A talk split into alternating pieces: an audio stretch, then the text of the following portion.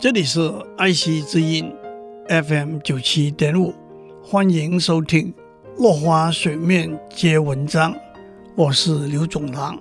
今天我们讲礼貌的魅力。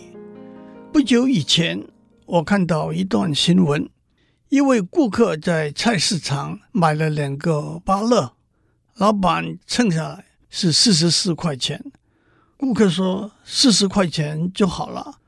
老板说：“非四十四块钱不卖。”两个人对吵对闹，告到警察局去。我相信互告的罪名是诽谤吧，因为没有礼貌不能够成为罪名。在一个独立自由的社会里头，只有礼貌才能让我们抛弃过分膨胀的自我，抛弃自大和自私。礼貌从哪里而来呢？从别人身上，但也得靠自己的体会。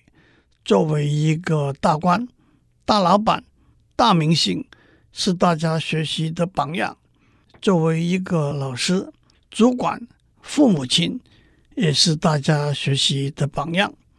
政治界、媒体界、娱乐界的人物，本来是对语言文字掌握的最好的人。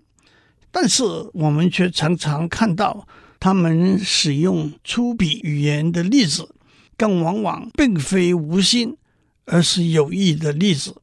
更看到打手和卫士替他们解释辩护，更看到群起效尤，从大人物、大老板和大明星的谈吐举动、衣饰打扮，我们期待的是纯洁、优雅。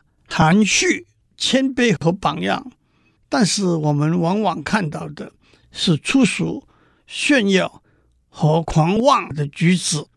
我们又从正面和负面的例子观察别人，从而自省，更作为他人的榜样。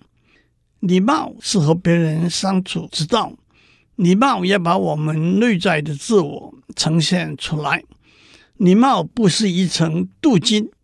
不是一个假面具，我们不是要用礼貌隐藏、遮盖我们内在的自我，而是要用礼貌自然的、轻巧的、优雅的烘托、展露、照亮我们内在的自己。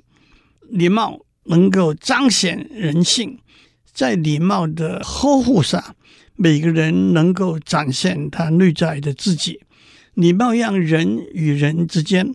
保持适当的距离，没有过分的逾越，不需要刻意建立防御和围墙。礼貌让我们和别人沟通得更好。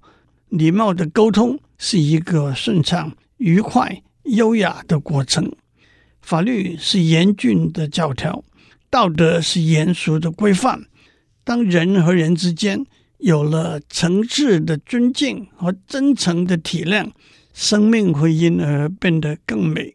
礼貌为黑白分明的世界带来色彩，冷热两极的世界带来温馨，为刚诚的世界带来清幽，为冲突的世界带来舒缓。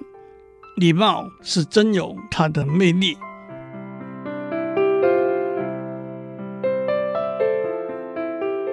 以上内容由台达电子文教基金会赞助播出。